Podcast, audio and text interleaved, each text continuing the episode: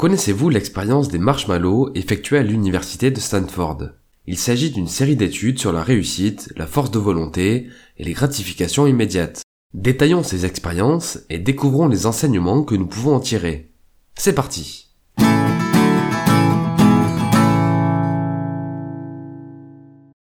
À la fin des années 60 et au début des années 70, le psychologue et professeur Walter Michel tourmente les élèves de l'école élémentaire Bing de l'université de Stanford lors d'une expérience.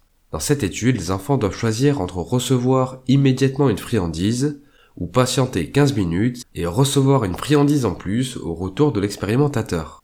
Devant ce choix cornélien, les enfants luttent corps et âme pour ne pas craquer. Pourtant, seuls 30% parviennent à retarder le plaisir. En moyenne, les enfants tiennent moins de 3 minutes avant de succomber à la tentation.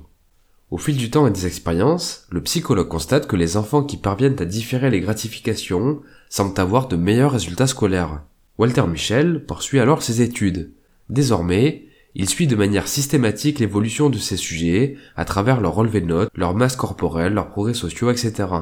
Les résultats sont sans équivoque. Les enfants capables de différer les gratifications réussissent mieux dans la vie. À l'inverse, ceux qui privilégient les récompenses immédiates ont 30% de chances supplémentaires d'être en surpoids, de faire des études plus courtes ou de souffrir d'addictions diverses. Les expérimentateurs ont conclu que la capacité à différer les gratifications est un excellent indicateur pour la réussite à venir. Ils écrivent de nombreux articles sur le sujet et leurs travaux sont repris à plusieurs reprises et confirment les résultats. Il faut comprendre que notre capacité à patienter est directement corrélée à notre force de volonté. Le problème est que nous avons tendance à nous surestimer en considérant notre volonté comme illimitée. En réalité, notre force de volonté s'épuise à chaque tentative pour différer des plaisirs immédiats au profit de bénéfices sur le long terme, comme se remettre au sport, faire un régime ou arrêter de fumer. Au début, on a suffisamment d'énergie pour fournir les efforts, mais avec le temps, notre motivation s'estompe et le maintien des comportements est de plus en plus difficile, et on finit par abandonner. En fait, il faut voir la volonté comme un indicateur de batterie qui se décharge avec le temps.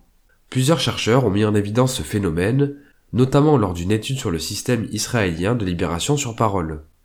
En suivant les juges durant leur commission, les expérimentateurs constatent que les demandeurs ont 65% de chances d'être libérés le matin et après chaque pause, alors que leur chance plonge à 0% à la fin de chaque période. Les résultats s'expliquent par le poids mental que représente la prise de décision répétitive. Les enjeux et le rythme intensif exigent une concentration élevée tout au long de la journée.